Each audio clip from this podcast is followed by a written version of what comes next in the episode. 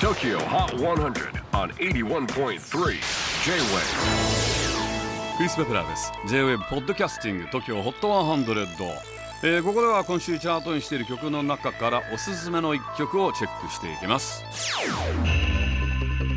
今日ピックアップするのは78位初登場 SPENDYMILY DISTANCE